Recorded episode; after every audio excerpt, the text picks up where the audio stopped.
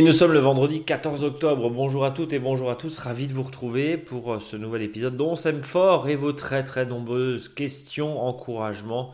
Ça dégouline de gentillesse. On y viendra dans un instant. Lui dégouline pas, en tout cas de gentillesse si forcément. Bonjour Eric. Bonjour Brice. Tu vas bien? Oui, ça va. Tout est, tout est En short? Non, non, pas en short quand même, hein, mais. Enfin, la journée en short quand même. Hein. euh, Il fait beau. Ouais, et puis même le soir, hein, avec euh, Mm. nous dans l'Est des températures euh, vers 18h, 19h autour de 21 degrés, donc euh, c'était quand même assez intéressant. Ouais, on va pas forcément s'en féliciter, mais bon voilà, c'est un bel été indien, on va dire, qui a des incidences forcément aussi sur le jardin.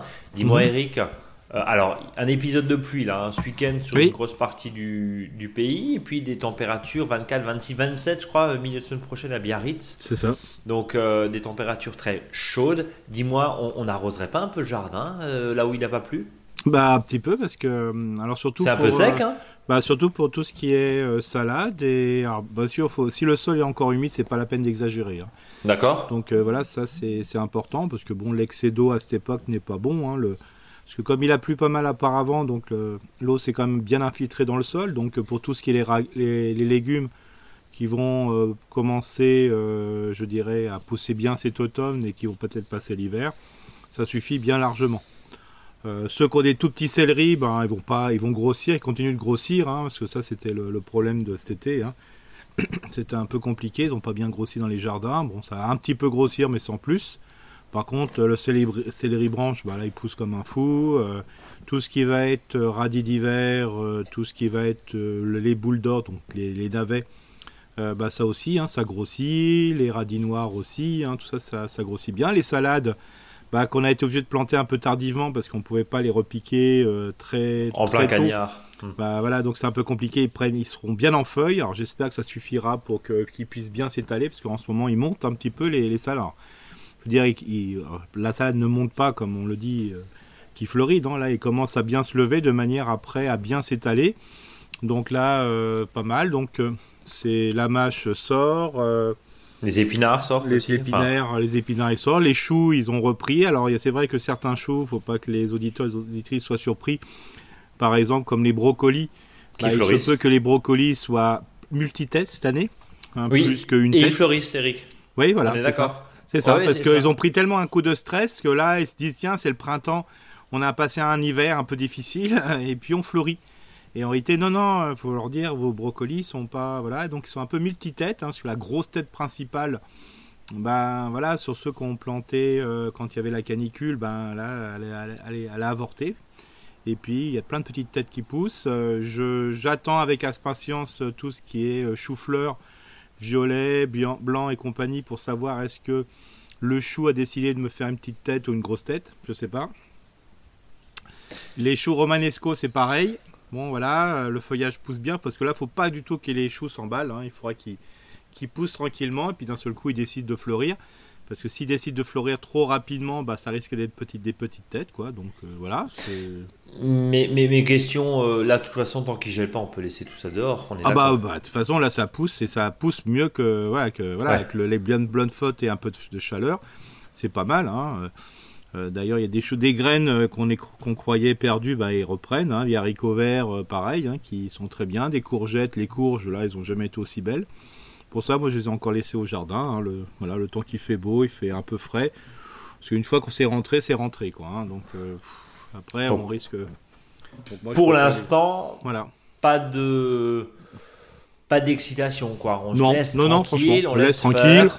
Voilà, si le fruit est sain, hein, comme les courges sont saines, bah, il risque pas d'être bousillé hein, par, euh, voilà, par des, des coups et autres. Alors, faites attention quand vous allez au jardin, quand vous maniez des outils, de ne pas les blesser. Parce Hum. qu'on sait très bien que une courge, dès qu'elle a un petit trou dessus ou raclée par un outil euh, ou un coup, euh, tout simplement, sauf si la courge est un peu plus âgée, ça ne fait pas trop grave, mais bah, ça, provoque des pourrissements. Euh, les tomates qui ont un peu éclaté parce qu'elles ont pris la flotte, parce qu'elles avaient tellement la peau tendue à cause de la, sécheresse. Une fois que la flotte est rentrée dedans par osmose, euh, bah, la, peau a éclaté. Alors ne soyez pas surpris. Alors il y en a certaines euh, qui ont bien réagi, c'est-à-dire ils ont fait vraiment des cales, voilà, une, deuxième peau qui permettent de justement de cicatriser. Bon, certaines, voilà, on peut, commencer à pourrir.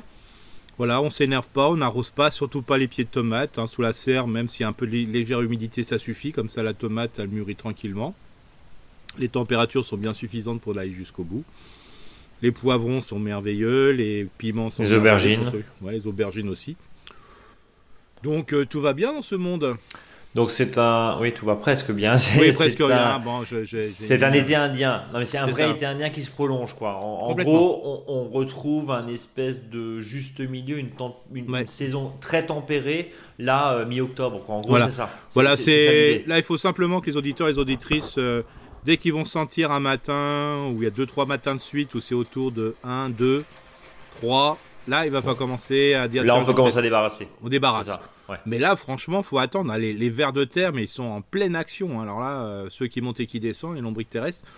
Donc laissez, laissez tranquille, laissez faire, laissez les, votre jardin s'enherber. Souvent, c'est plutôt des plantes du potager. Hein. les blettes, euh, là, il y en a partout pour ceux qui ont laissé se ressemer. Laissez, hein, de toute façon, euh, je conseille forcément aux gens de laisser leurs plantes. De toute façon, une fois que le gel va passer dessus, ces plantes annuelles, enfin ces mauvaises herbes entre guillemets qui sont annuelles, bah, ils vont dépérir. Alors au moins le sol est protégé. Donc euh, voilà quoi. Bah, moi, du feuilles coup, en ce moment, je dis mettez les plutôt de côté, mettez plutôt de côté les feuilles. Tous les déchets, mettez-les de côté, puis vous aurez le temps de, les, de couvrir, hein, parce que pour l'instant le sol est couvert par du vivant. autant que possible, laissez-le quoi. Donc gardons les feuilles de côté, euh, soit on les laisse, on, on essaie de les stocker sans qu'elles se dégradent trop évidemment, soit on, en fait pourquoi pas des, terreaux, des terreaux de feuilles, même si euh, c'est un petit peu euh, tôt et que tu considères que le l'an zéro du jardinier, si je puis dire, et là on y est hein, au 15 octobre. Bah Mais bon, ça, continue comme ça, ouais. Bon, l'année dernière, elle était très tardif, hein, de, fin deuxième quinzaine de novembre. Là, cette année, à mon avis, on va être bien que on peut remarquer que j'étais encore cet après-midi à Aubernais. Euh, sur des mêmes variétés. D'un côté, il y a des arbres qui sont bruns, de l'autre côté, ils sont tout verts. Donc euh, voilà, donc euh, c'est un petit peu voilà un petit peu bizarre. Automne, printanier, un printanier très automnal ou un automne très printanier, je sais pas. Donc voilà. Mais par contre, ce que j'invite vraiment les gens, c'est de laisser tout ce qui repousse actuellement, laissez-les sur l'herbe. Vous aurez tout le temps de, de toute façon, ça va pas monter en graines dans les régions un petit peu de l'est ou du nord. Euh, S'il gèle d'ici un, mois, euh, ces plantes-là auront simplement été, utilisées comme engrais vert. Voilà. Euh, tout ce qui, voilà, tant que ça ne fleurit pas, mais ces mauvais herbes, ça vous fera votre faux semis pour au printemps, hein, comme ça, ce sera cool. Bah moi du coup j'ai désherbé samedi dernier, j'ai laissé tout ce qui était, ça avait un peu poussé, j'avais un peu laissé le jardin ces derniers jours, j'ai laissé ça entre les plants de céleri, entre les plants de poireaux, entre les plants de, de, choux euh, rares mhm. qui commencent gentiment à paumer, mais vraiment, faut vraiment l'imaginer. Hein. Bon, la question qui vient justement, c'est est-ce que bah, tant qu'ils gèlent pas, on peut les laisser en place? Bah, On, laisse tout en place. Des, hein. des, petits choux, mais bon. Ouais, voilà, c'est bon. C'est compliqué et pourtant ils avaient, euh, ils avaient bien pris.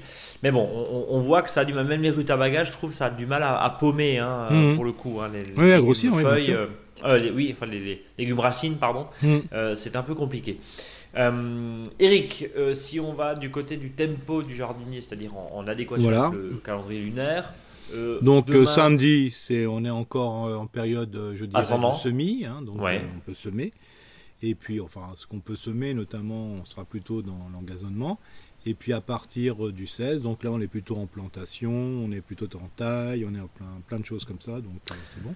Du 16 au 21, on repique encore des, des, salades, c'est un peu trop tard, non? Non, non, mais ça on peut les. Par contre, euh, dans le sud et, le sud et dans l'ouest de la France, il n'y a pas de souci. Hein. Et sinon sous abri Ou sous abri, voilà, sous tunnel, voilà. Dans la serre éventuellement. Mais comme ça fait déjà trois semaines que je le dis, à mon avis, la serre est pleine. Mais pourquoi pas? Pour les, pour les retardataires, effectivement.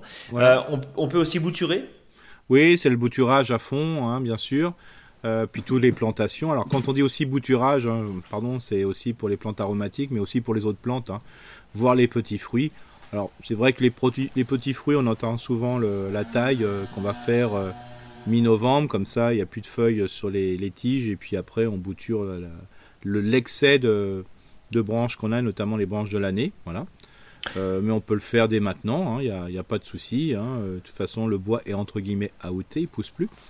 Donc euh, on pourrait le faire. Pour les arbustes aussi, les troènes par exemple, on peut le faire. Le fusain, on peut le faire aussi.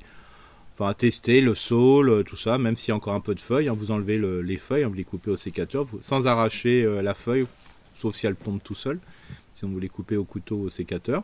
Voilà, comme ça, il y a plein de choses qui s'enracinent tout seul. Le marcotage en ce moment, hein, tester beaucoup, hein, c'est-à-dire prendre une branche, l'abaisser euh, encore, euh, enfin jusqu'au sol, la mettre dans, faites un petit monticule de terre dessus et vous verrez les racines vont vite prendre au bout d'un mois. Hein. donc la terre est chaude. Euh, on pourrait même imaginer que les racines soient présentes, voilà, mi-novembre, début décembre. Donc allez-y.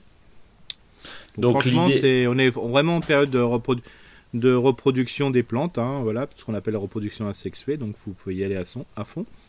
Et puis surtout, ben voilà, pensez à bien aménager. Alors surtout, euh, je l'ai vu, s'il a vraiment euh, plu, c'est compliqué d'aménager, mais là, comme le sol s'est bien essuyé, avant les premières pluies là qui vont revenir, ben, je vous invite à, passer la griffe s'il le faut pour créer des aménagements, euh, de, déplacer des pierres, de voilà faut mieux le faire en ce moment si vous déplacez les pierres, comme ça, il y a encore, ça, ça servira encore de refuge pour la, biodiversité. Oui, et puis c'est quand même agréable de le faire parce qu'il fait très beau, quoi. Donc on, ah, short les t-shirts et puis on y va, quoi.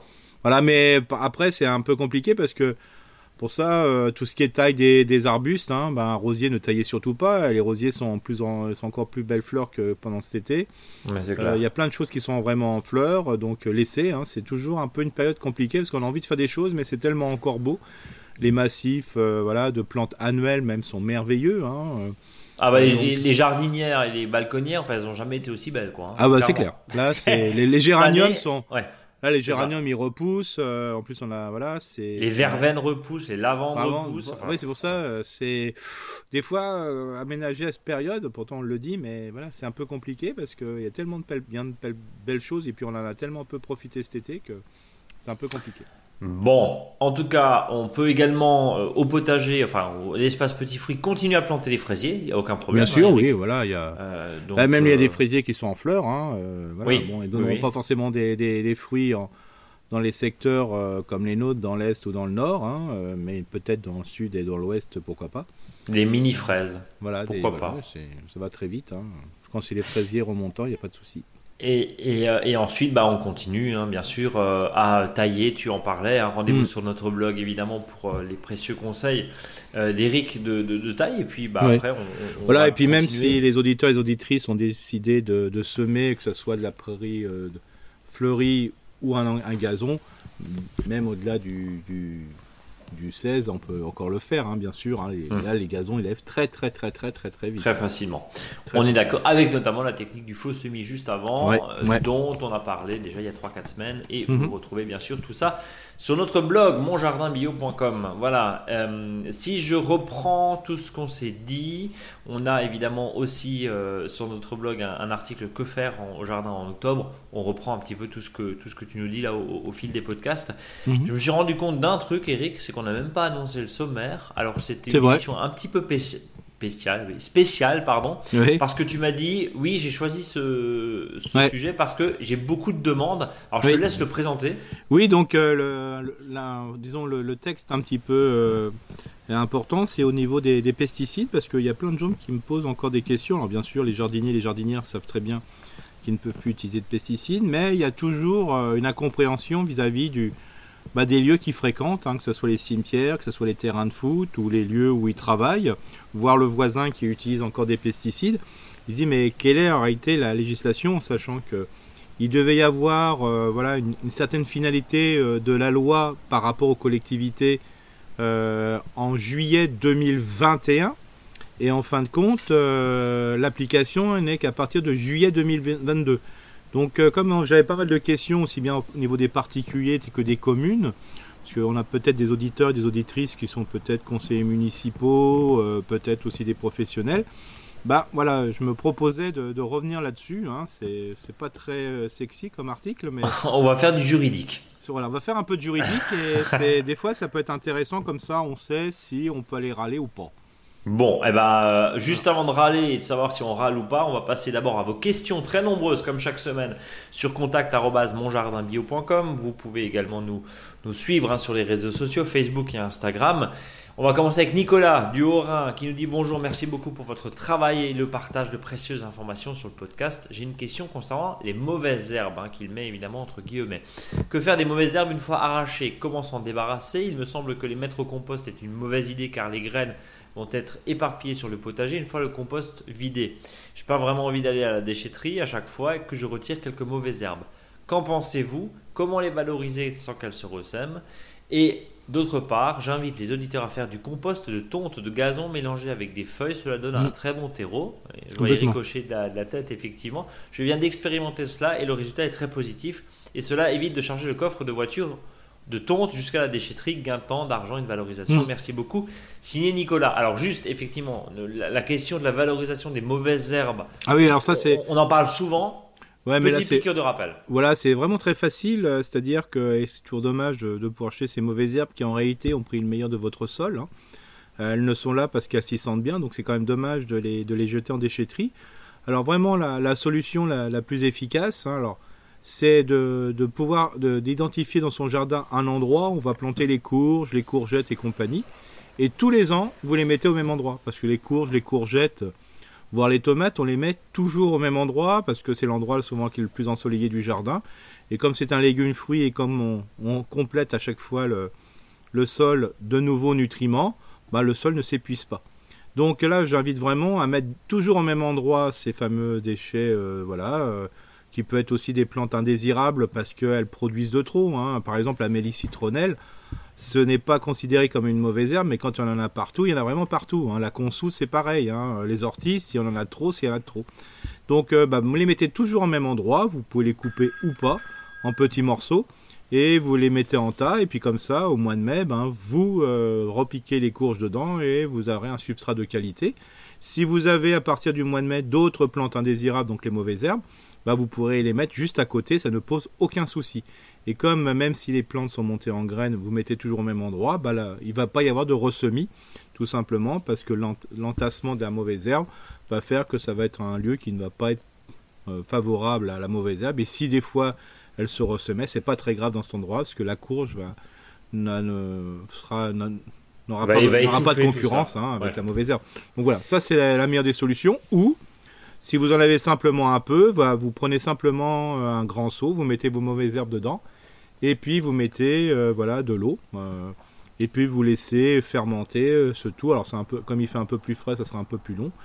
Et puis bah, une fois que les, l'herbe c'est un peu délité, hein, vous voyez qu'il y a un peu un, déchet voilà qui, qui, commence un petit peu à moisir ou compagnie, hein, voilà, vous n'avez pas besoin d'être très très méticuleux dans ce type de d'extrait fermenté parce qu'il n'a pas forcément une action particulière, bah, une fois que c'est ça, vous le videz sur votre compost, vous aurez, vous aurez beaucoup moins de graines dedans ou vous le videz entre les rangs des légumes. Voilà. Mais il faut surtout pas lécher, ça sert absolument à rien. Donc ça s'appelle un compost, ah, un compost, pardon, un purin de mauvaises herbes. Et puis pour revenir sur le mélange feuilles-gazon, bien sûr, hein, c'est ces deux déchets qui s'opposent au niveau des caractéristiques. Hein, hein est grossier, euh, sec euh, et puis carboné. Et l'autre, il est fin, euh, humide et plutôt azoté. Le fait de mettre ce mélange voilà, moitié-moitié, voire un, petit peu plus de feuilles en fonction de si euh, la décomposition est rapide ou pas. Bah, ça vous fait quelque chose qui, est vraiment très très très bon. Hein, et c'est pour ça, j'invite euh, là, par exemple, la dernière tonte qu'on va faire euh, de peut-être du gazon parce qu'il a terriblement poussé après ces quelques mois de canicule. Bah là, vous pouvez mélanger directement à la tondeuse les feuilles et le gazon. Vous le mettez en tas ou si vous voulez avoir une décomposition plus lente euh, en simplement en petit en petites couches, bah, comme ça vous aurez un déchet qui sera super qualité. Et voilà l'astuce de Nicolas et l'astuce d'Eric aussi. On passe à Sophie qui nous dit bonjour à vous deux. J'écoute votre podcast régulièrement depuis plus d'un an maintenant. C'est passionnant. Je viens d'acheter une maison avec mon compagnon et cela va être l'occasion pour moi de mettre en pratique tous vos conseils avisés. En écoutant le podcast sur les espaces de rocaille, j'ai bien entendu votre appel. D'où ma question du jour. Pour vous situer, je suis en Savoie avec une rivière au bord de mon terrain, rivière à truite qui descend de la montagne. La berge qui borde la rivière est assez haute, environ 3 mètres, avec un mur de soutènement qui voit peu le soleil. Deux questions. J'aimerais que ce mur soit végétalisé. Quel genre de plantes puis-je mettre en respectant la biodiversité locale? Bah disons déjà c'est un endroit idyllique là euh, que, que Sophie nous décrit. voilà, j'étais déjà parti, moi, dans, les songes de ce petit torrent qui descendait la montagne. Alors, Et déjà, ce qui est. Ouais, voilà. Et les, truites. Ouais, pourquoi pas. mais ce qui est important, c'est déjà le paysage de montagne fait que des fois, on peut faut se laisser surprendre par des fois les, la pousse naturelle. Hein. C'est-à-dire que des fois, ce qui peut être intéressant, c'est récupérer du foin, par exemple, euh, et de le et de l'épandre sur le sol pour ressemer euh, bah, les plantes euh, qui poussent à proximité. Euh, aussi, c'est des régions de montagne, donc les plantes, il y en a quand même un certain nombre. Alors sans prendre des plantes dans le milieu naturel, mais des fois à proximité de votre maison, vous pouvez les repiquer ici et là pour le couvrir. Et bien sûr, au niveau des plantes de, de, montagne, alors là vous en avez toute une, une série. Mais il faut pas oublier que les sédums vont très très bien. Euh, tout ce qui est Aubriessia, ça va très très bien aussi. Les corbeilles d'argent, les corbeilles d'or. Donc euh, tout ça, c'est vraiment très très intéressant. Il hein. faut se laisser, euh, faut se laisser un petit peu faire. Et puis la meilleure des solutions, hein, parce qu'on le voit bien aujourd'hui dans les jardins. Hein, j'ai visité un jardin récemment. Bah, il y a beaucoup de, plantes qui ont fleuri de bonheur parce qu'elles se sentaient un peu taquinée par la canicule, donc elle, se dit souvent avant de mourir ou dessécher, ben, je vais essayer de fleurir. Donc les graines, euh, ben, elles étaient en plus petite quantité. Hein. D'abord, on voit bien euh, qu'il y a un peu eu un peu manque de floraison parce que quand on voit la chute de la production de miel, ça c'est un des critères. Mais il y a pas mal de graines qui ont germé et souvent ben, ce sont des graines de plantes de rocaille. Alors moi j'inviterais euh, Sophie d'aller voir des voisins ici et là et de pouvoir récupérer souvent en contrebas de leur rocaille ben, des pousses qui viennent toutes seules. Euh, et puis de les repiquer dans votre jardin. Quoi. Et puis Eric, le meilleur, euh, j'allais dire le meilleur réflexe, c'est bien sûr aussi d'aller chez l'horticulteur ah, local, bien sûr. qui lui saura bien sûr vous aiguiller ouais, et vous dire voilà, avec ici on ça. Voilà, et surtout avec des, beaux, des jolis marchés. Euh, souvent dans les marchés, vous avez un secteur de plantes. Hein, où là, bah, souvent, il y a possibilité de, de trouver des belles collections. Et puis, ne pas oublier aussi que le mois d'octobre, euh, octobre, début novembre, euh, il y a beaucoup de, ce qu'on appelle de troc-plantes aussi. Ouais, faites des euh, plantes. parce que c'est les périodes où on déplante ou où, on a préparé des, plantes en godet. Il y aura encore la, période printanière pour le faire. Et ça, j'invite à se rapprocher de ça parce que c'est la meilleure solution pour avoir des plantes de qualité. Deuxième question de Sophie, justement, le bord de rivière est envahi par la renouée du Japon. Est-ce que ah vous avez des conseils? Je me dois d'entretenir le bord de rivière sur mon terrain et je doute que laisser la renouée envahir soit une bonne façon de le faire, en plus du fait qu'elle risque de défoncer le mur de soutènement avec ses rhizomes. Mon but est de faire de cet espace un havre de biodiversité. J'ai notamment des salamandres sur mon terrain. D'après mes recherches, la renouée a plutôt tendance à diminuer la, la, biodiversité. Merci d'avance pour vos réponses. Oui, la, renouée diminue fortement la biodiversité parce qu'elle euh, aime bien être unique sur un espace. Donc au bout d'un moment, il n'y a plus que la renouée. Comme toi, quoi. Ouais, ouais voilà. Mais moi, j'aime bien renouer des relations euh, que la renouée, elle n'aime pas. Donc euh, l'important, c'est... Vous avez, il n'y a aucune solution pour enlever la renouée autre que manuellement. Donc il faut en profiter euh, pour, euh, je dirais, l'enlever manuellement pendant des périodes qui sont un peu plus faciles. Alors c'est sûr que là, je suis persuadé qu'il y a des périodes vraiment en eau parce que au niveau de la montagne, ça doit bien couler fort, quoi. Mais c'est le bon moment. Alors il faut l'enlever, puis surtout, il faut pas le laisser sur le bord parce que euh, un simple fragment d'une racine permet de, repousser. Hein. J'avais fait des tests, je me rappelle avec ma fille, et on, on était arrivé à 5 mm de, de tige de renouée, ça repartait. Euh, donc, ça euh, veut dire. De racine. Donc le but du jeu, il faut l'exporter. Alors une solution qui peut marcher très très bien, c'est euh, d'optimiser ce déchet de renouée, de le coupant, de couper finement à la bêche et de l'utiliser chez soi pour, justement pour les courges. de le mettre sur un endroit où il il pourra, pourra pas reprendre et puis de, cultiver sur, la, sur les déchets de renouée. Ça c'est pas mal. Mais par contre, ce qui est important, c'est que quand vous allez enlever la renouée, il faut lui mettre quelque chose d'autre à la place. Alors, euh, il faut savoir qu'en travaillant bien euh, sur la renouée, euh, ben, il faut à peu près 3 à 4 ans avant vraiment de tout enlever, quoi. Et plusieurs fois dans l'année, mais par contre, il faut trouver des plantes à proximité. Alors, si vous avez quelques saules à proximité ou autres plantes d'eau, qui sont de, les remettre dedans, de rebouturer pour justement qu'ils puissent avoir une concurrence. Hein, L'idée, c'est quoi? Oui, c'est de réenvahir le milieu avec une. Bah, par exemple, dans, les milieux alsaciens, enfin un peu partout en France, hein, mais dès qu'on est un peu plus dans la plaine, bah, l'idéal c'est qu'une fois qu'on a enlevé la renouée, il faut, bouturer du, sol pour justement euh, que l'arbuste s'installe pour faire euh, pour qu'il y ait une concurrence. Oui, on occupe le terrain. Bien, voilà en tout cas Sophie qui termine son propos par longue vie à votre podcast et merci pour votre travail. Voilà, merci Sophie. Euh, Mélissanda qui nous dit Je vous remercie d'abord pour votre podcast que je suis assidûment tous les vendredis depuis plusieurs mois. Ma question est la suivante Nous avons récupéré un terrain non entretenu depuis plusieurs années avec des pommiers d'un certain âge. Ils ont donné des nombreuses et minuscules pommes cette année. Nous souhaitons les retailler cet automne. Il y avait de nombreuses branches mortes que nous allons déjà enlever. il reste que des branches d'une certaine hauteur, hein, plus de 3-4 mètres minimum, non accessibles pour la récolte et l'entretien. Sa question est donc est-il possible de réaliser une taille franche pour qu'il redonne des pommes plus accessibles? Je vous remercie pour vos précieux conseils. Euh, les, les, vieux arbres, comment on fait pour les tailler? Alors ça, c'est toujours la, question compliquée, euh, surtout quand c'est, euh, je veux dire, sur un podcast. Mais il faut savoir que déjà, c'est un très bon réflexe, c'est d'enlever déjà tout ce qui est mort. De fait, d'enlever tout ce qui est mort et surtout ce qui est presque mort ou pas en forme. C'est-à-dire que l'objectif, c'est de regarder euh, dans l'arbre euh, bah, le, feuillage ou la branche type vivante. Et tout le reste qui est, euh, je dirais, bon, mort, ça c'est facile à trouver. Ou ce qui est par exemple les feuilles qui sont très très très jaunes par rapport à d'autres qui sont très vertes, il ne faut pas avoir peur de, recouper euh, l'ensemble et d'enlever la branche, le rameau en entier. Euh, à faire des plaies les plus, propres, donc il faut le faire avec une scie d'arboriculteur, hein, c'est-à-dire une scie qui scie à l'envers, hein, c'est-à-dire c'est pas une égoïne en poussant, mais c'est en tirant. Voilà, et ça c'est important de bien désinfecter les outils, parce que des fois certains arbres peuvent être aussi euh, malades, avec notamment du chancre européen. et donc ça c'est important de le faire, et c'est vrai que on a toujours envie de pouvoir descendre l'arbre, hein, c'est ce qu'on appelle, hein, de manière, parce que les parties les plus belles sont surtout en hauteur, et comme celles-ci ont fait beaucoup d'ombre sur les parties basses, bah souvent les branches du bas, c'est pas parce qu'elles étaient malades qu'elles ont mort, c'est parce que tout simplement elles manquaient de lumière. Donc quand on est dans ces situations-là, euh, ce que je conseille, c'est déjà de voir son verger en trois. C'est-à-dire, on ne peut pas le faire sur tout l'ensemble des arbres la première année. Euh, quand on fait un, nettoyage, euh, il faut simplement, on peut redescendre les branches hein, quand on veut ce qu'on appelle la taille de rajeunissement. Il faut prendre un, arbre sur trois et de le faire sur trois ans. Parce que pendant les, quand un arbre vous l'avez fait par exemple, vous allez le faire à cet automne, il euh, ne faut pas oublier qu'il faudra pendant 2-3 ans encore le, améliorer le, travail de, de, taille que vous avez fait.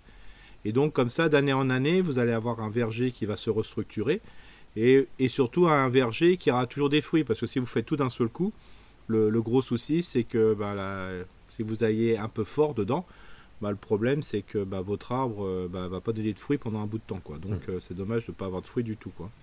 Donc l'intérêt c'est de pouvoir redescendre euh, sur les branches principales, euh, sur, les, sur des branches vivantes, et à partir de là, il y aura sûrement des gourmands, et à partir de ces gourmands, vous pourrez peut-être restructurer l'arbre. Alors bien sûr, c'est très compliqué de le donner comme ça par, euh, par info, mais il faut savoir qu'à partir du mois de fin octobre, début novembre et jusqu'au mois de mars, euh, vous avez souvent des cours de taille à proximité. Et donc c'est peut-être intéressant d'aller voir sur un cours de taille qu'on appelle de rajeunissement.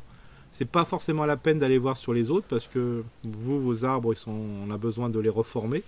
Donc ça peut être intéressant de, un peu intéressant de le faire. Alors moi ce que je propose aussi, alors je peux pas le proposer sur tous les arbres, hein, parce que bon voilà, j'ai aussi du boulot. Euh, ce que je propose à l'auditrice ou à l'auditeur, c'est l'auditrice, hein, je crois. Oui. C'est qu'elle m'envoie trois photos d'arbres. Voilà. Et si elle peut prendre pour un arbre trois photos, c'est-à-dire que voilà, euh, de manière, elle tourne autour et elle me prend trois photos pour chaque arbre, elle me le fait pour trois arbres et je lui, je lui dirai où elle peut tailler quoi. Voilà, Mélissanda. Des, Par contre, il faut qu'elle attende. Il faut qu'elle attende un petit peu que. Voilà, il faut attendre encore 15 jours, 3 semaines de manière que les feuilles tombent bien. Euh, parce que comme ça, c'est plus facile de le voir euh, sur l'arbre. Euh, de mon côté, parce que sinon avec les feuilles, voilà. Donc, voilà. Donc 3 fois 3 photos. Et comme ça, ça permettra, je lui donne voilà, des indications. Et puis je, mettrai directement dessus les coups de sécateur avec un, avec euh, un, pinceau virtuel. bon, en tout un cas, sécateur virtuel. Voilà. Un sécateur virtuel, voilà. Mais il semble. Mais surtout qu'elle se, se, rapproche, franchement. elle n'a pas de bouquin pour ça. Hein. C'est même pas peine de chercher. Il n'y a pas de bouquin là-dessus. Euh, mais pourquoi Eric Parce que c'est au cas par cas ou parce que Oui, parce qu'après euh, la forme de l'arbre doit être déterminée. Quand on voit l'arbre, chaque arbre a sa forme et à partir de là, c'est là qu'il faut régénérer, refaire une taille. Et surtout, ce qui est important, c'est que chaque arbre va réagir d'une façon différente. Donc voilà, donc ça me permettra d'expliquer, de donner un ou deux cas. et puis peut-être on tient le, si euh, l'auditrice est d'accord, euh, son cas, on pourrait le mettre comme cas d'école. quoi. Et, bah tiens, pourquoi pas. Et puis comme ça, elle nous redonnerait des nouvelles euh, l'année prochaine. Je trouve que ça serait, ça serait pas mal. Bon, en tout cas, voilà la proposition Mélissanda sur contact.monjardinbio.com. Voilà. Je te propose de passer euh, déjà à la tartine et aux questions de Marie-Pierre qui nous dit Bonjour, tout d'abord, merci pour votre podcast que j'écoute avec beaucoup de plaisir chaque semaine. Bonne humeur, pas de jugement ni de prise de tête et le sens du partage. Voilà un résumé de vos qualités. Voilà, nous habitons dans les Hautes, euh, dans les Alpes pardon, de Haute-Provence, à 440 mètres d'altitude. Mhm. Elle nous a envoyé effectivement quelques photos euh, d'un cognacier acheté monté sur tige il y a longtemps, souvent malade, mais qui malgré tout donne au minimum quelques fruits. Mais à culpa, nous n'avons ni taillé ni aidé à combattre les attaques. Pourriez-vous nous dire quoi faire et quand? Euh, nous souhaitons le tailler à la tombée des feuilles, mais est-ce que c'est l'année propice ou faut-il d'abord s'occuper de sa maladie? Euh, elle nous a envoyé aussi quelques partages de photos concernant un poirier malade également et qui végète et il souhaiterait le déplacer en novembre vers un lieu toujours vanté, est-ce que c'est pas un problème, mais moins ensoleillé. Votre avis et vos conseils seront les bienvenus. Merci d'avance et bonne continuation. PS, oui, on s'inquiète quand le podcast hebdomadaire est absent de notre plateforme. Vous faites maintenant partie de nos vies. Voilà. Ça, c'est gentil. Ah, c'est gentil. Donc, du coup, en gros, les, photos, effectivement, euh, bon, sur le poirier, on a comme des espèces de petits. Euh, de petites boursouflures euh, sous, la, sous la peau. et, et, et, euh, et, du coup, on, a, on, a droit effectivement, je vais, je vais te repartager effectivement les, les photos. Déjà sur le cognacier. Alors que, le cognacier, alors le cognacier, il faut savoir que c'est un arbre qui est un petit peu foufou. D'ailleurs, c'est pour ça que je le conseille de, le mettre dans la haie champêtre sans forcément faire de taille. Hein. Donc voilà. ça c'est important. Donc quoi, faut lui, faut lui foutre la paix quoi, en gros. On peut lui, alors on peut lui foutre la paix, mais si on veut le tailler, c'est très simple. Il faut enlever euh, souvent les grandes tiges qui poussent toutes droites, euh, qu'on appelle les fameux gourmands, quoi. Hein. Euh, ça, on en enlève presque les deux tiers, voire les trois quarts. Comme ça, ça permet de régénérer quand même de nouvelles pousses et d'avoir du fruit. Et puis bon, la maladie du cognacier, hein, voilà, ça finit souvent en iose. Hein. voilà, c'est endosporiose. Voilà, c'est voilà, ce qui fait que le que des fois même l'attaque est sur fleurs, mais souvent sur fruits. C'est pour ça que des fois les fruits ont du mal à se conserver. Alors, ce qu'il faut, se dire, c'est que euh, ce qui sera intéressant, c'est de pouvoir faire euh, bah, à la floraison, de faire un petit traitement avec euh, voilà un extrait, enfin de, de prêle. Hein. ça serait super intéressant pour lutter contre des soucis de maladie. Alors, je, le dis rarement, mais on peut faire aussi si vraiment l'arbre est très très malade voilà, à l'automne, un petit traitement au cul à la bouillie bordelaise, mais vraiment un léger, quoi. Hein, on en parlait il y a 15 jours. Voilà. De temps en temps, euh, voilà, euh, on en fait un léger, on respecte bien les doses qui sont proposées sur le paquet. Hein, c'est pas à peine d'en et c'est pas à peine d'en faire trois fois de suite. Hein. Mais voilà, pour des fois euh, supprimer un petit peu le, voilà, le, la, la, qu'on appelle ça la pression de la maladie sur l'arbre, ça peut être un, ça peut être intéressant.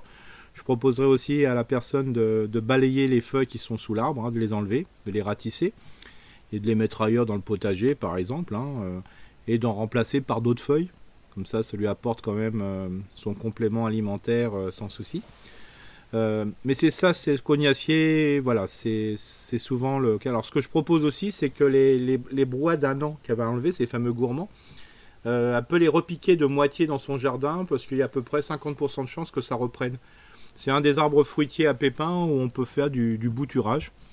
Donc, euh, et de, si par exemple l'auditrice a besoin de faire une haie, bah, ça permet de, compléter ici et là des, branches et vous ferez, vous serez, elle sera assez surprise de quand les, brefs, le bouturage reprend, de, bah, de, la qualité des fruits qui vont pousser ici et là, hein, tout simplement. Euh, pour, le, pour tout ce qui est le, poirier, bon, voilà, ouais, c'est voilà, ces, ces petites tumeurs qu'on voit sur les feuilles, c'est souvent commun. Euh, voilà, c'est la rouille grillagée du poirier. Euh, c'est souvent assez commun euh, sur les sur les sur ce type d'arbuste. Hein. donc, bien sûr, on peut facilement le, le, changer de place. Il faut pas qu'il soit trop grand. Hein. Ça, c'est ça qui est hyper important. D'ailleurs, ce qui est assez marrant, si vous avez des rejets au, au pied du cognacier, qui viennent vraiment du sol, hein, pas du tronc, mais vraiment du sol. Vous pouvez les récupérer. C'est là-dessus qu'on greffe en principe les poiriers. Hein. Les la plupart des poiriers qui sont assez de faible volume sont greffés sur cognacier de Provence ou sur cognacier. Donc ça, voilà, on peut les mettre de côté. Ça peut servir aussi comme porte-greffe pour le poirier. Bien. Alors on peut, en profiter pour donner un petit coup de bouillie bordelaise sur le poirier parce que c'est une maladie aussi, donc euh, voilà, ça permet. Crypto gaming. Prêle de toute façon, extrait fermenté de prêle ou une petite bouillie bordelaise. Voilà, gentille. voilà. voilà. petite, euh, voilà, et une fois, euh, voilà, pour dire que quoi. Voilà Marie-Pierre, on passe à Cédric. Merci en tout cas pour, pour vos précieuses louanges, on va dire ça comme ça. Cédric il dit bonjour, cela fait deux ans que j'écoute vos podcasts hebdomadairement et c'est une mine d'infos euh, une mine d'or pardon, pour les débutants dans le potager. Merci pour vos conseils et votre bonne humeur communicante. J'ai plusieurs questions à propos du jardin. La première concerne le verger. Je compte acheter des sions pour former des arbres fruitiers en palmettes, simple ou double U. J'ai dans l'idée de mettre un pommier et un poirier, cependant il y a énormément de variétés et je suis un peu perdu. J'aimerais des variétés résistantes aux maladies et qui demandent un minimum de traitement chimique. Alors, de toute façon, traitement chimique, vous n'y avez pas droit, Cédric. On y reviendra dans, le dossier de la semaine. Mais voilà, j'ai l'idée euh, de mettre un pommier et un poirier, cependant. Euh, je suis un peu perdu dans, le choix. Voilà, je, mm. reprends le, le fil. Auriez-vous des conseils? Ou d'ailleurs, est-ce une bonne idée d'ailleurs de le faire en palmette? Eric, je vais faire point par point. Euh, une palmette, c'est quoi? Bah, Une palmette, alors on appelle ça, alors quand on parle de U ou W, on appelle ça les, formes savantes. Hein. Euh, et donc c'est à partir d'un arbre, euh, c'est-à-dire, le W, c'est simple, on, coupe le, sion. Alors le sion, c'est un, c'est un pommier, enfin un arbre fruitier d'un an qui a été greffé l'année dernière. Et donc on rabat à peu près à 30-40 cm. Et à partir de là, de deux yeux va partir deux branches. Et ces deux branches vont faire un U. Et si on fait un double U, c'est à partir de ces deux branches. Chaque branche va être recoupée à 40 cm pour faire deux U. Oui, mais c'est pas lissé, Eric, on est d'accord. C'est pas lissé, oui. ah oui, d'accord, ok. Alors même, c'est pire que pas lissé parce qu'il faut mettre des fils, des fils de fer, 3-4, et avant, il faut aussi latter. C'est-à-dire qu'il faut mettre des lattes qui correspondent aux branches qu'on on refait entre guillemets en latte le pommier euh, U ou double U.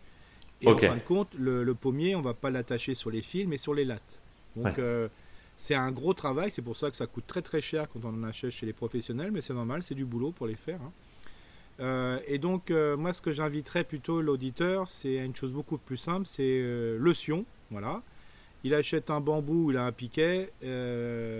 alors soit il le palisse sur des fils et il prend un bambou, voilà, ou une tige assez frêle pour le, pour le porter, parce qu'on n'attache jamais l'arbre sur les fils, mais sur le piquet. Mhm.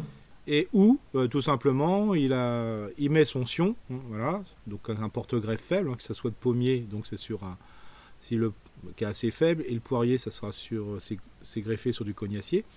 Bah, c'est ça mettre, de mettre un gros pieu, voilà, un pieu qui fait à peu près 2 m 20 de bien l'enfoncer dans le sol 30-40 cm, comme ça il ressort à peu près 1 m 80 et comme ça, euh, il peut tourner autour, c'est plus facile. Et moi, je laisserai ce sion pousser tout seul, de manière à s'entailler la pointe, parce que plus la pointe va s'éloigner, plus les charpentières vont se former. Et c'est beaucoup plus rapide, et entre 3 ans, il peut avoir rapidement du fruit. Et c'est beaucoup moins compliqué. Donc le sion qu'il a acheté entre 12 et 15 euros, là, euh, peut-être un peu moins cher, bah, ça, sera, euh, ça sera beaucoup plus efficace et beaucoup moins compliqué. Alors bien sûr, euh, si le style du U du W, ben, la personne l'aime bien, euh, voilà, c'est un petit peu compliqué. Bon là, il y a pas mal de, je dirais, d'informations sur Internet pour voir comment on fait ces formes savantes. Mais c'est après, en principe, il faut tailler plus souvent. C'est un peu compliqué. Et plus on va garder l'arbre dans sa forme initiale, donc par exemple ce qu'on appelle l'axe vertical non arrêté, ce que je parlais avant, pour le, bah moins il y aura besoin de traitement et l'arbre, comme là, va moins souffrir, donc il y aura bien moins besoin de traitement. Cédric nous, propose, nous précise pardon, que les fruitiers seraient exposés plein sud le long de la clôture. Ouais, c'est parfait. Ouais. Euh, donc ça, déjà, on valide. Euh, enfin, tu valides. Euh, ma seconde question est à propos du compost. Suisse à vos conseils, j'ai commencé un compost. Ah oui, attendez, attends, oui. il y a une histoire de variété, quoi. Ah oui, pardon, oui, oui exact. Oui. Alors les, variétés, les, variétés, alors voilà, après, les... dans la nature, tous les goûts existent, voilà. Euh, alors, il y a une pomme, alors vous avez peut-être, euh, tout le monde va peut-être surpris, que j'adore, moi, franchement, quand elle est vraiment bien conduite, euh, c'est vraiment la golden. Mais la golden de particulier. c'est vraiment une excellente pomme et en plus c'est un, une variété qui est facile à conduire. Donc voilà, tout ce qui peut être autour de la Golden, c'est vraiment très très très. Elle a tellement mauvaise presse. En mais oui, mais parce qu'on mange une production qui est pas très bonne. Et là, pour revenir à une auditrice qui était en Savoie ou nous en Alsace, euh, faut savoir, par exemple, les Golden de Savoie, c'est une merveille, quoi, parce qu'elles sont cueillies quand elles sont mûres. Il y a une joue rosée dessus, donc euh, voilà, ça c'est vraiment des très très bonnes pommes. Alors bien sûr, après, euh, il y en a une autre qui, est super intéressante, mais elle produit une année sur deux, c'est la Reine des Rainettes. Franchement, moi je, l'adore, quoi. Voilà, mais par contre, faut supporter le fait qu'une année, bah, il n'y a pas grand chose, ou une ou deux grosses pommes, et l'année après, il y a plein de petites pommes. Voilà. Mais sinon, euh, voilà, mettez plutôt des variétés qu'on retrouve plus facilement dans le, dans le commerce, hein, de la Pink Lady, des choses comme ça, parce qu'en Bastige, euh, en, Sion, c'est plus simple. Et puis bon, pour le poirier, moi j'adore la conférence, euh, parce que c'est une poire qui est vraiment exceptionnelle au niveau du goût, qui se conserve un tout petit peu, qui vient un peu plus tardivement, voilà.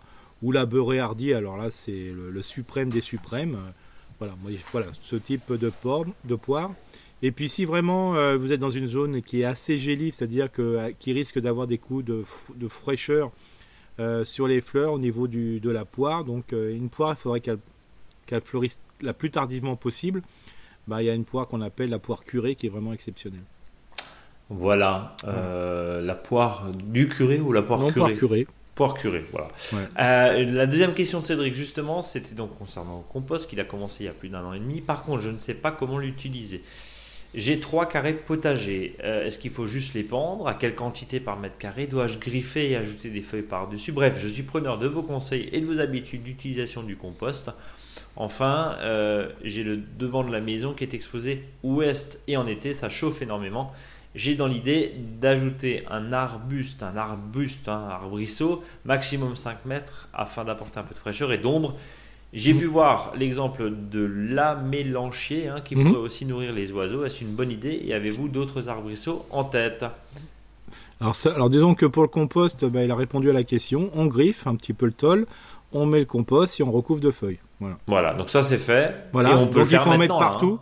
Il euh, faut le vider euh, voilà, mi-novembre, hein, complètement, même ce qui n'est pas bien décomposé. De toute façon, euh, ça se décomposera. Comme ça, le composteur, s'il en boit, et bah, il va sécher, donc il va durer plus longtemps. Donc là, on en met partout, voilà, le maximum partout, et puis après, on met des feuilles dessus. Euh, s'il n'y a pas beaucoup de compost, ben, plutôt comme il y a trois parcelles, ben, la parcelle où il va recevoir les tomates, où il va mettre les tomates, plutôt le mettre là, voilà, comme ça, ça sera pas mal. Euh, sinon, euh, comme dit, pour la mélancher, ben, très très bonne idée. Alors moi j'ajouterais, pour revenir euh, sur les questions d'une auditrice précédente, euh, moi je rajouterais euh, peut-être un petit cognacier, un efflier, voilà, même un pêcher, hein, balancer des noyaux, hein, peut-être de pêche que, ou récupérer un pêcher quelque part, vous faites une espèce de haie fruitière, champêtre fruitière, voilà, c'est vraiment très très joli dedans. vous pouvez mettre un petit sureau, vous pouvez, tout ça, ces plantes-là. si le sol l'autorise, ben, vous pouvez mettre même un, un rosa canina, hein, ce qu'on appelle euh, l'églantine, hein, c'est qui est, super. Voilà, et tout ça va faire de l'ombre sans plus. Par contre, l'hiver, il n'y aura pas trop d'ombre, donc ça va permettre de laisser passer le maximum de soleil et, réchauffer votre jardin, voire peut-être réchauffer la vue. Donc euh, voilà, c'est parfait. Et eh ben voilà. Un cormier aussi, le cormier était très très bien aussi. Tout ça, c'est des arbres à fruits entre guillemets, euh, plus ou moins hauts, et puis vous pouvez jouer, pouvez jouer là-dessus, même en les serrant un peu, en les mettant un peu serrés pour faire ce qu'on appelle une, une haie champêtre fruitière. Euh, je termine le propos de Cédric qui dit retour d'expérience, j'ai semé des haricots début septembre et la semaine d'après vous aviez conseillé de semer plutôt des pois. Bref, au final, aujourd'hui ils sont en fleurs et je pense que j'aurai une petite récolte de fin de saison. Je pense mmh. que c'est favorisé par un mois de septembre et au ouais. ensoleillé. Ici, dans le Tarn, puisqu'il termine Bien son sûr. message par bah, Je suis près d'Albi dans le Tarn. ah bah ouais. Alors là, alors, là, bien sûr, bien sûr, là, il peut replanter des salades et tout en compagnie. Alors là, bien sûr, euh, globalement, euh, alors là, c'est ce qu'on appelle la friche accueillir. Hein. Ça, c'est c'est vraiment super. Alors là, j'irai à fond. Et puis bon, je pourrais peut-être rajouter un petit amandier. J'ajouterai euh, de semer ici et là des noyaux de manière à pouvoir référer dessus. Hein. Vraiment, là, c'est la, la, zone exceptionnelle pour faire des, des haies champêtres fruitières. Bon, voilà, en tout cas, merci Cédric pour votre long message. Euh, Aurore qui dit euh, tout d'abord les félicitations d'usage pour votre podcast qui m'accompagne. Bientôt depuis deux ans maintenant, et grâce auquel j'ai pu me lancer dans cette grande aventure qu'est la culture de légumes dans un coin de mon jardin, lequel coin ne cesse d'ailleurs de s'agrandir. Vos conseils avisés m'ont permis de récolter de belles fèves, radis, tomates, poivrons, courgettes, et ce mois-ci présente de jolis choux et des épinards prometteurs. Un grand merci. Bah, merci pour votre fidélité, Aurore. Je vous contacte aujourd'hui car j'ai franchi une nouvelle étape en plantant avant-hier un petit fruitier dans notre jardin près de Bordeaux. J'ai choisi une espèce auto-fertile, rustique, taillée en demi-tige j'ai creusé un trou, fait tremper mon arbre, ajouté du terreau de plantation, mis un piquet orienté côté ouest, d'où vient généralement le vent, et une oya en plus de l'arbre lui-même. Ma seule attente pour cette année est que l'arbre prenne, mais j'ai remarqué une entaille sur le tronc et une coulée de sève, je suppose encore fraîche et collante euh, en ces jours humides. Est-ce que je dois m'inquiéter et si oui, que puis-je faire? Je vous remercie par avance pour votre réponse et je vous souhaite un bel automne donc en principe, ça doit être un arbre à noyau, hein, parce que je ne sais pas ce que c'était. Autofertile, on n'a pas d'espèce, mais autofertile. Hmm. Rustique autofertile taillé en demi-tige, on ne sait pas ce que c'est. Bon. Voilà, donc euh, peut-être, euh, peut-être mon peut-être un péché, voilà, euh, ça peut être ça. Alors a, quand ça perce comme ça, c'est que l'arbre a été blessé, il y a une réaction. Donc s'il y a une réaction, c'est super, c'est que l'arbre est en pleine forme. Bon après, globalement, si après l'auditrice découvre qu'il y en a peu partout, il y a des petites euh, des petites cicatrices comme ça où il y a voilà où ça coule de partout, c'est que l'arbre est très attaqué et l'arbre réagit. Donc à bout d'un moment, il réagira plus. Mais là, le fait qu'il y a ça, c'est pas très grave. Hein. Alors euh, vous pouvez, moi je faut le laisser hein, parce qu'il faut savoir c'est l'arbre qui fait son antiseptique. Hein. Donc ça c'est super. Euh, ce que je mettrais sur l'arbre quand même, c'est par exemple de l'argile. si vous avez une zone d'argile ou si l'arbre est petit, voilà, vous pouvez mettre de l'argile verte aussi dessus, vous le badigeonnez, comme ça, ça le fait une protection de l'écorce, c'est impeccable. Voilà, ça c'est super important. Et puis euh, le fait aussi d'avoir mis un arbre fruitier euh, dans, le jardin, n'oubliez pas qu'au pied, le temps qui pousse, vous pouvez encore utiliser le pied pour mettre d'autres plantes. Et ça, je vous invite à le faire. Comme ça, ça le fait de mettre à proximité d'autres plantes, par exemple l'entourer de groseilles cassis, ou de, plantes euh, plutôt annuelles comme des courgettes, des courges et compagnie, oblige l'arbre à, plonger ses racines. Comme ça, ça permet d'avoir une meilleure résistance s'il y a des coups de canicule. Question. Euh, tu disais, bon, l'arbre réagit, c'est normal, hein, il, fait, mm. euh, il, fait sa pommade mm. tout seul. Ok, très bien. Mais si accessoirement elle remarque au printemps la même chose, est-ce que ça peut être. Est-ce que un arbre peut être malade avant d'être vendu Oui, complètement. Oui, oui, ça c'est sûr. Et, dans ces cas-là, c'est quoi? C'est direction l'horticulteur et puis on. bah oui, oui, il y, a souvent un an de, il y a souvent un an et puis dire bah écoutez, votre arbre il n'arrête pas de voilà de rejeter. Voilà, ça peut être une blessure hein, qui peut des fois. Euh, voilà, le, un outil à l'arrachage ou à la plantation, mais voilà, après c'est pas très grave. Mais si, si au printemps, l'auditrice voit qu'il y a plein de, voilà, de, de petites petite euh, gomme qui se forme un peu partout, ça va pas quoi. Ça c'est pas normal. De toute façon, faut, faut le jeter l'arbre hein, après. Hein. Laissez-lui passer l'hiver, on va dire ça comme ça. Frédéric qui nous dit bonjour à tous les deux et merci du temps que vous nous concédez. Le dérèglement climatique étant, si l'on peut dire, bien amorcé, j'ai cherché des projections de jardin de ville en 2050 et plus afin d'implanter des végétaux résistants aux conditions envisagées pour composer des haies, des massifs, des zones d'ombrage, des vergers, des potagers. Avez-vous des conseils ou des sources? Bonne émission, nous dit Frédéric.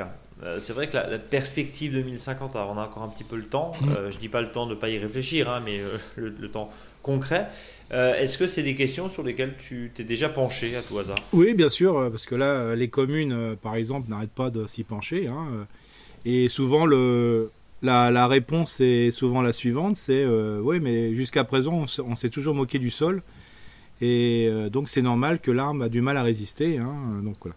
Alors moi, je, comme dit, euh, euh, sur le, on voit par exemple en forêt qu'il y a pas mal euh, d'arbustes, d'arbres de sapins par exemple qui sont en train de, bah, de péricliter. Alors c'est aussi parce qu'il y a le changement climatique, mais aussi c'est parce que dans la forêt, aux endroits par exemple où sont les sapins, bah, ceux qui périclitent le plus, c'est où il n'y a pas beaucoup de sol. donc le sol n'est pas fort profond. D'ailleurs, on voit pas mal d'arbres de sapins des fois qui sont qui englobent des racines, mais on se dit mais où est le sol? Euh, donc cela, bien sûr, quand il y a un changement climatique, ils s'en prennent plein la tête, hein, ces arbres-là. Et donc, euh, plus comme euh, après ils deviennent malades, ça va apporter le prédateur qui va bien dessus. Et après, ça peut aussi contaminer avec ces prédations ben, les arbres qui sont moins souffrouteux ou en pleine forme. Donc moi, je me, si vous plantez, moi la, la réponse c'est si on plante du feuillu, il faut pas trop se prendre la tête. Globalement, plus on va créer un environnement qui est sympathique, bien dense et compagnie, il faut oser à peu près tout. Alors bien sûr, si on est en pleine zone méditerranéenne, bah, plantons des arbres méditerranéens et le fait de, maintenir une, culture très dense euh, en jouant sur les différentes euh, hauteurs, arbustes, euh, enfin arbres, arbustes. Alors dans les arbustes, il y a l'arbuste, l'arbrisseau et le sous-arbrisseau, puis la strate herbacée. Bah, je veux on dimite complètement les,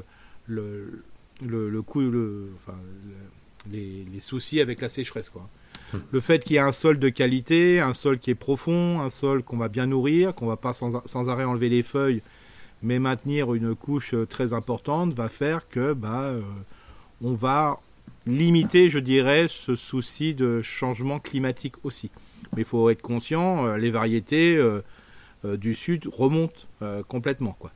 Alors souvent, il y a deux, y a deux notions, enfin deux attitudes qui sont qu'on voit c'est soit on va, on va faire remonter des variétés du sud plus au nord, voilà, parce qu'on dit sont mieux adaptés, ou on va essayer de trouver un cultivar parmi une espèce, euh, voilà, qui résiste mieux que les autres, hein, parce que souvent les, les, plantes qu'on a mis, c'est par reproduction sexuée, bah, c'est comme nous, des fois il y en a un qui s'adapte mieux aux conditions, ben, c'est celui-là qui va pouvoir euh, rester.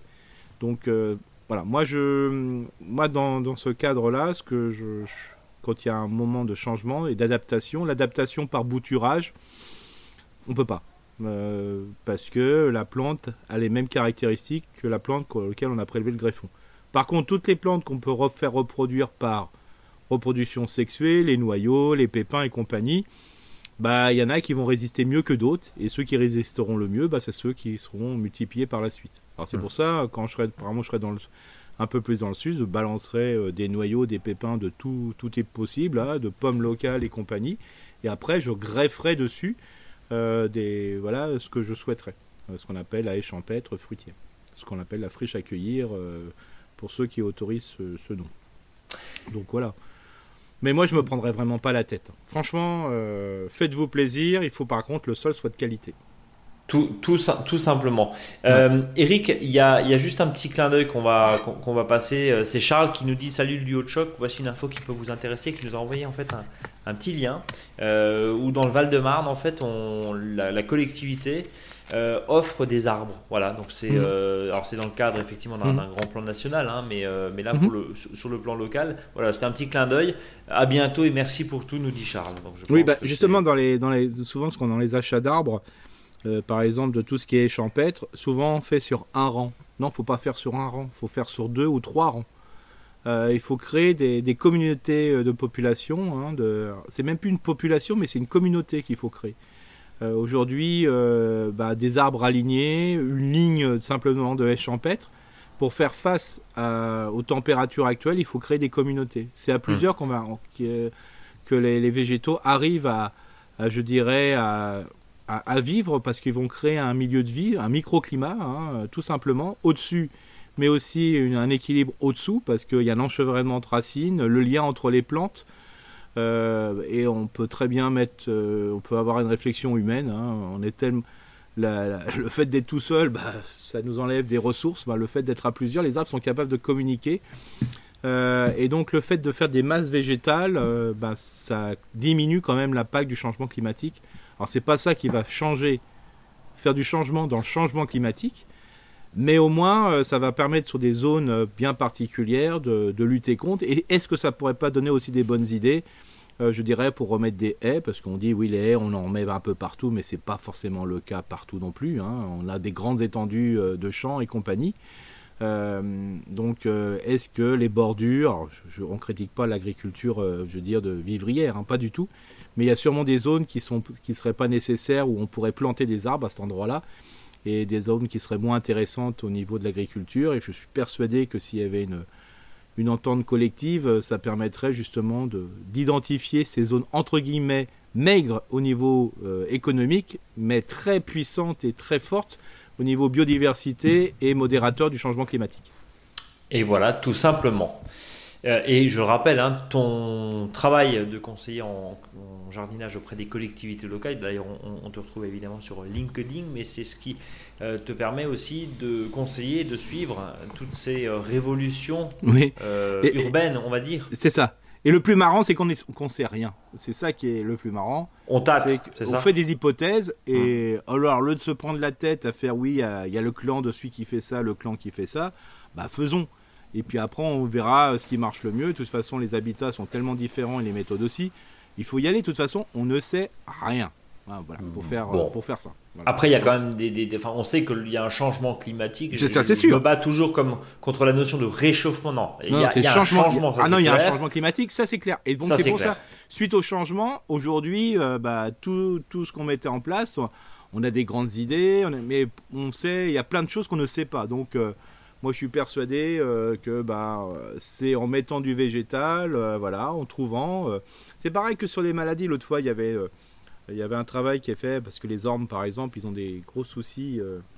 Il y, a pas mal de plantes qui ont des, voilà, qui ont des, des maladies, ils ont des pandémies. Hein. Il n'y a pas que nous qui avons subissons des pandémies, mais aussi des plantes. Et des fois, on dit bah faut plus en mettre parce que, bah, bah, des fois, je dis oui et non parce que euh, comme on sait que ces plantes se reproduisent souvent par reproduction sexuée, bah, peut-être qu'il va y avoir une tare euh, lors d'une, on va appeler ça une, comme ça, hein.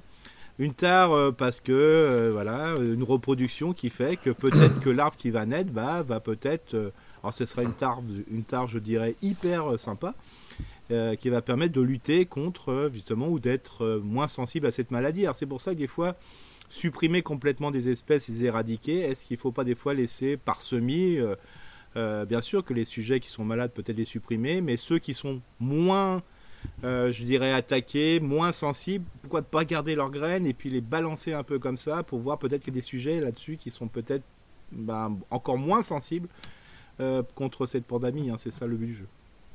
Voilà, allez, tout ça nous emmène tout droit vers le dossier juridique. Oui. Attention, de la semaine. Alors je, rappelle un petit peu euh, l'idée, hein, c'est qu'on t'a beaucoup posé la question. Si on reprend, 1er janvier 2017, c'était ça Eric? C'est ça. Voilà. Interdiction des pesticides pour les particuliers. Euh, oui, alors sur ça, voilà, donc il euh, faut savoir aussi que depuis le 1er janvier 2017, bah, l'État, les collectivités ne pouvaient plus aussi utiliser, enfin, utiliser moins les pesticides. Et euh, il y avait quelques aberrations dans les cimetières, dans différents lieux. Dès qu'il y avait une dérogation, on pouvait utiliser des pesticides. Euh, qu'est-ce qu'on pouvait faire aussi euh, bah, Par exemple, les terrains de foot, des particuliers qui faisaient... Alors des particuliers où là c'est formellement interdit d'utiliser et de posséder des pesticides. Bah, il suffisait de faire appel à une entreprise voilà, d'entretien d'espaces verts, eux pouvaient utiliser un pesticide. Sur les copros, sur les copropriétés, on a eu souvent des messages. Voilà, c'est ça. C'est interdit par les particuliers, mais si euh, dans les copropriétés, c'est souvent un prestataire qui venait, il avait le droit mmh, l'utiliser. Donc euh, les gens comprenaient pas. Le voisin qui était à côté d'une copro, il dit bah c'est interdit, mais vous vous le faites. Enfin euh, voilà, c'est. Aujourd'hui, C'était un bin sans nom. Aujourd'hui, c'est clair, net et précis. Depuis le 1er juillet 2022, on n'a plus le droit d'utiliser nulle part sauf, bien sûr, il y a toujours le sauf. Hein. on est en euh, France, il y a forcément des dérogations. Par contre, alors, ce qui est clair, on peut plus utiliser dans les cimetières, dans tout ce qui est cimetière, columbarium, ça c'est sûr. Jardins familiaux, les parcs d'attraction, les propriétés privées, le prestataire n'a pas le droit de venir avec son produit chimique euh, pesticide. S'il utilise quelque chose, euh, bah, ça sera quelque chose qui est autorisé, c'est-à-dire soit un produit de biocontrôle, soit un produit qualifié à faible risque, ou des produits autorisés en AB. Donc voilà. Donc ça, il devra utiliser les mêmes produits que doivent utiliser les, jardiniers et les jardinières amateurs. Hum. Euh, tout ce qui est école d'enseignement, voilà, tout ça c'était, tout ça c'est interdit. Les maisons de santé, bon, il y a plein de communes qui avaient décidé de ne plus utiliser du tout. Mais, par exemple, euh, sur certains lieux, le fait de, faire appel à un prestataire, et comme souvent, ben, c'est fait par des prestataires, ben, on pouvait encore l'utiliser. Côté terrain de sport, alors c'est là que c'est pas très clair encore. C'est-à-dire que sur les terrains de sport, on a le droit d'utiliser. Alors, ce qui est écrit, c'est que les équipements sportifs, on ne l'utilise plus, sauf que si les terrains, pour tout ce qui est terrain, ce qu'on appelle de grands jeux, donc tout ce qui est football, euh, rugby, hockey, baseball, football américain, là, on a le droit d'utiliser, euh, je dirais, bah, ou même du tennis sur gazon, on a le droit d'utiliser des pesticides. Pareil pour tout ce qui est terrain de golf, de pratique de golf, tout ça, on peut utiliser encore des, pesticides. Et ça, euh, ça sera valable jusqu'au 1er janvier 2025. À partir du 1er janvier 2025, on n'aura plus le droit d'utiliser. Voilà. décidément, alors pardon, on a strictement encore une fois contre le golf. Je fais, on met juste un tout petit peu de poil à gratter et un peu d'huile sur le feu parce que c'est tellement drôle. Décidément, les, les golfs, ils ont pris cher cette année. Hein. Ouais, c'est ça, tout à fait. Hein, alors, mais bien sûr, mais bien sûr, les législateurs, il fait toujours rire parce que il, était, il est quand même dit que, alors là, je le lis, hein, tout simplement. Oui, bien sûr. comme ça, c'est comme c'est une réglementation. Pour l'histoire, c'est que euh, l'interdiction d'utiliser des produits phytosanitaires ne sera en vigueur qu'à partir du 1er janvier 2025. Après cette date, l'utilisation de produits phytosanitaires de synthèse restera cependant encore possible pour les usages listés par les ministères des Sports et de l'Environnement pour lesquels aucune solution technique alternative ne permet d'obtenir la qualité requise dans le cadre des compétitions officielles. Donc en gros, pour la télé et les grosses compètes, on a le droit de mettre du Roundup. Enfin, je schématise volontairement, mais non, hein, du mauvais esprit. Euh, mais voilà, parce que mais pour le reste, Tintin voilà. Milou, c'est ça. Voilà, c'est ça. Moi, je connais un terrain de sport, par exemple, et ça, ça sera valable aussi pour les engrais de synthèse. Hein. Je connais un terrain de sport euh, qui est que la commune a décidé politiquement, mais il y a déjà 3-4 ans, hein, donc c'était vraiment très politique, même un petit peu plus, de ne plus utiliser aucun pesticide euh, sur son terrain de foot. Euh, d'utiliser par exemple, alors tout le monde râlait parce qu'il y a les turicules des vers de terre qui remontaient, donc ça collait au pied des, sous, les, sous les crampons. Bah eux, ce qu'ils faisaient, dès que ça séchait, ils passaient une espèce de, de grille sur le gazon pour exploser les turicules et ils utilisaient le turicule justement comme fertilisant. Voilà. Euh, pour tout ce qui était euh, pour les problèmes de bestioles et compagnie, ils, cultivaient eux-mêmes euh, leurs plantes aromatiques, ils faisaient des macérations. Et puis, par contre, le gazon était un peu plus jaune. Et eh ben, ils ont eu des refus justement pour, par rapport à la ligue, parce, parce, que ça pouvait pas être filmé. Et oui, il faut que ça soit bien vert. C'est comme le saumon très donc, euh, rose et, le jambon rose. Oui, on donc voilà, donc c'est pour ça que au niveau, euh, voilà, alors c'est quand même pas mal. Donc pour faire simple, il y aura que les chez les professionnels qui pourront s'intoxiquer et ceux qui feront l'entretien des pouces ou qui pourront s'intoxiquer. Ailleurs, voilà. Alors soit la commune pourra faire le choix de monter de division ou pas. Voilà. Si vous montez de division, vous pourrez les utiliser ou pas. Hum. Mais bon, pour l'instant, moi, tous les clubs de foot que je connais autour de chez moi, ça va, ils risquent pas d'avoir trop de soucis parce que euh, ils sont pas dans le haut niveau. Donc, euh, mais comme dit, on parle de compétition officielle. Hein. Donc, ça veut dire que, bah voilà, si une commune est très très bonne euh, dans tel ou tel sport, bah peut-être qu'il y aura des, problèmes. Voilà. C'est quand même dans un élan de clarification, évidemment, Eric. Alors, on, ne peut que féliciter le législateur, comme on dit, d'aller plutôt dans ce sens-là. Mais il y a toujours un mais. Hein, c'est un peu hmm. l'idée, non, Eric? Ouais. Sauf ah, oui, oui. mais encore. Ouais, ouais. cas particulier. Voilà. Alors maintenant, le cas particulier ne devient pas le cas général parce qu'avant, euh, enfin, le cas particulier était très général. Mais bon, voilà. Et puis bon, là, j'ai la semaine dernière, j'ai visité. Euh, voilà, on a travaillé autour de cimetières en herbe. Bah, c'est quand même top. Hein. Franchement, euh, de, plus en plus effectivement de, communes. Euh, c'est vraiment très intéressant. Euh, c'est avec cette zone de, fraîcheur. Ça participe au ce qu'on appelle les, les, projets de trame verte, trame bleue. Hein. Un cimetière peut participer à ça. C'est quand même assez intéressant. Et puis en plus, ce qui est super, c'est qu'en fin de compte, le, personnel, bah, voilà, ils, se rendent bien compte que c'est beaucoup moins dangereux de travailler d'une autre façon façon, à la binesse, c'est un peu compliqué. Le, donc, le fait d'enherber, ben, ça pose. Euh, voilà, c'est un bien. Mais il y a encore des. Euh, bon, voilà, il y a encore des, propriétaires euh, de voilà, la famille qui râlent parce que, bien sûr, quand ta personne va passer le, le, fil pour enlever des fois les herbes sans toucher la tombe, hein, parce qu'il n'y a pas de souci, ils mettent la. franchement, ils mettent la le cache. le cache et tout ça, mais il y a de l'herbe qui. Voilà, ça, veut passer un peu rapidement. Euh, et puis ça peut toucher euh, quelques tombes, donc il y a un petit peu d'herbe sur le bord des tombes. Bon, il y en a qui font des caca nerveux pour ça. voilà, alors je sais. Hein, euh, alors on essaye de trouver des solutions, mais voilà, c'est quand même mieux pour la santé des gens, c'est mieux pour la santé de ceux qui vont visiter aussi. parce qu'il faut pas oublier que les cimetières, c'est les, zones de cagna hein, quand il y a beaucoup de... Donc voilà, il faut que tout le monde fasse un petit effort. voilà, c'est Mais franchement, euh, j'ai visité un cimetière, moi j'ai réservé. Hein. De quoi? Le, le, le, bah, ouais, caveau? Ouais, c'est vachement bien. Moi j'ai trouvé un cimetière. Juste... Ouais, c'est vraiment super. Hein. Je me rappelle toujours euh, quand le père était décédé et donc on avait choisi de. Voilà, voilà c'était l'incinération. Et puis il y avait, euh, voilà, euh, il y avait du retard, il manquait. Et puis je me rappelle toujours quand on a déposé, on a attendu un certain temps, et puis on avait, quand on avait déposé les cendres, il y avait la personne qui passait avec son pulvérisateur pour, avec du glyphosate pour enlever les arbres, parce qu'il dit attendez, on va faire propre. Hein. Et c'est là que j'ai dit au père, papa, on a encore du boulot. Hein. Oui, c'est clair. Après, il y, a un autre point quand même aussi euh, qu'on peut, qu'on peut relever, c'est l'acceptabilité et que les, finalement euh, tout ça évolue. On le voit. je ne sais pas si nous on a la tête dans le guidon et c'est une question que je me pose souvent et on en discute souvent en antenne. C'est est-ce qu'on n'a pas la tête dans le guidon? Parce que nous voilà, on fait ce podcast depuis maintenant presque trois ans.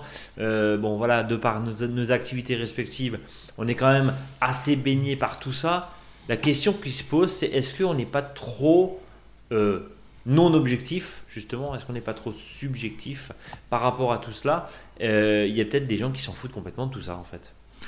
Bah, disons que voilà, parce que je, reprends l'anecdote que j'avais donnée il, y a, que j'avais donné il y a deux trois semaines sur euh, Joël Labbé, le, sénateur qui est à la mm. base de cette loi Labbé, hein, qui interdit effectivement les phytosanitaires au 1er janvier 2017 pour les particuliers.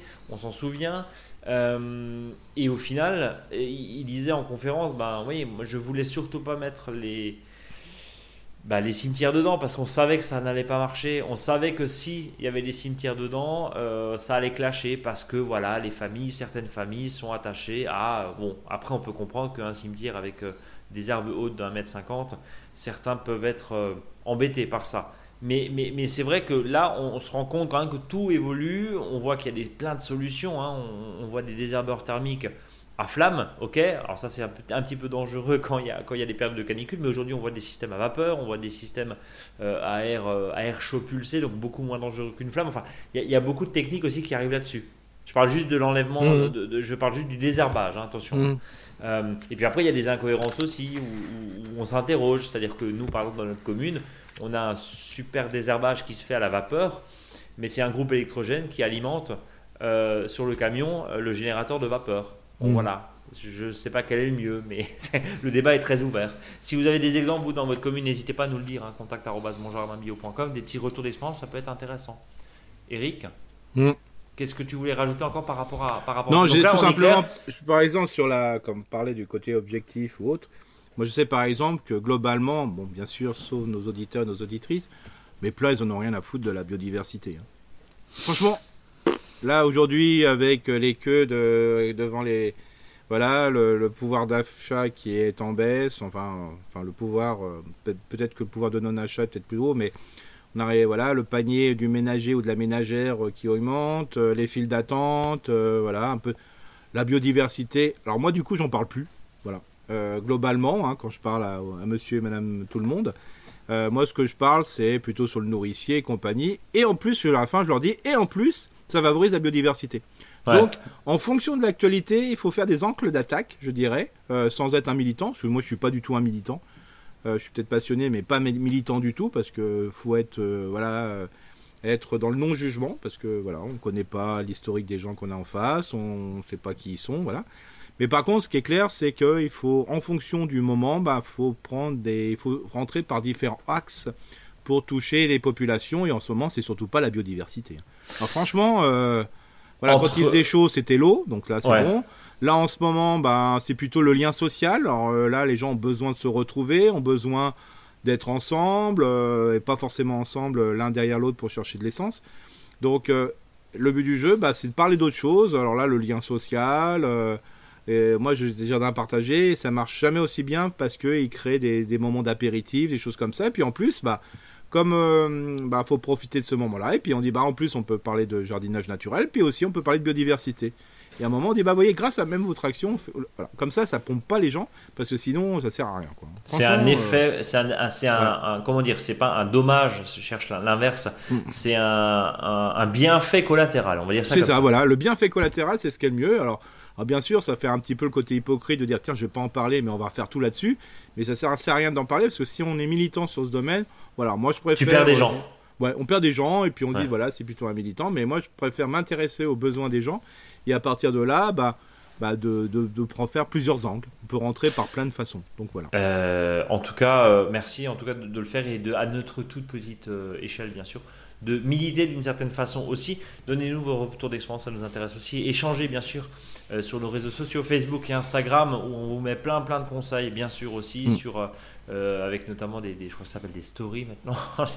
Voilà, c'est mon collègue qui, qui, qui, gère ça, mais en tout cas qui fait ça très bien. Donc n'hésitez pas à nous suivre là où il faut. Eric, euh, il y a deux choses. Il y a le faux dicton et il y a bah le mot de la fin. Ouais, alors le faux dicton, alors je parlais d'économie, on va parler de cimetière en même temps, et j'ai trouvé une solution pour, faire des économies, euh, voilà, d'économie, c'est manger les pissenlits par les racines, économise en croutons.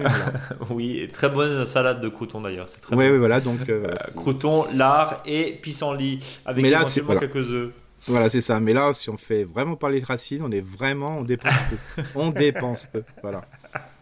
Bon, euh, on, va terminer notre, notre débat autour effectivement de la, la fin du mois ou la fin du monde. Hein. C'était la question aussi euh, découlant de, de, ces mouvements euh, sociaux en 2018, notamment mm. avec les gilets jaunes, hein, où il est compliqué quand on n'arrive même pas à boucler fin de mois de se dire acheter un nouveau chauffage ou acheter un nouveau chauffe-eau, on le sait très bien. Voilà, encore une fois, euh, on va resituer un petit peu en fonction de chaque sensibilité et surtout de chaque possibilité. Mais des fois, il y a des choses qui, euh, bon, voilà, voilà, quand on voit euh, le nombre de voitures qui roulent seules, quand on voit le nombre de gens qui prennent la voiture juste pour aller chercher le pain, alors que finalement, on a des pieds pour la plupart et que on a la chance d'en avoir. Eric, désolé, je ne vais pas vous plomber. non, non, non, mais justement, euh, sur, euh, voilà, on va finir sur euh, ce que pourrait dire un jardinier de, cimetière. Continuez le podcast parce que vous êtes des opilants. Merci Eric. À bientôt, à la semaine prochaine. Salut, salut. Salut à tous.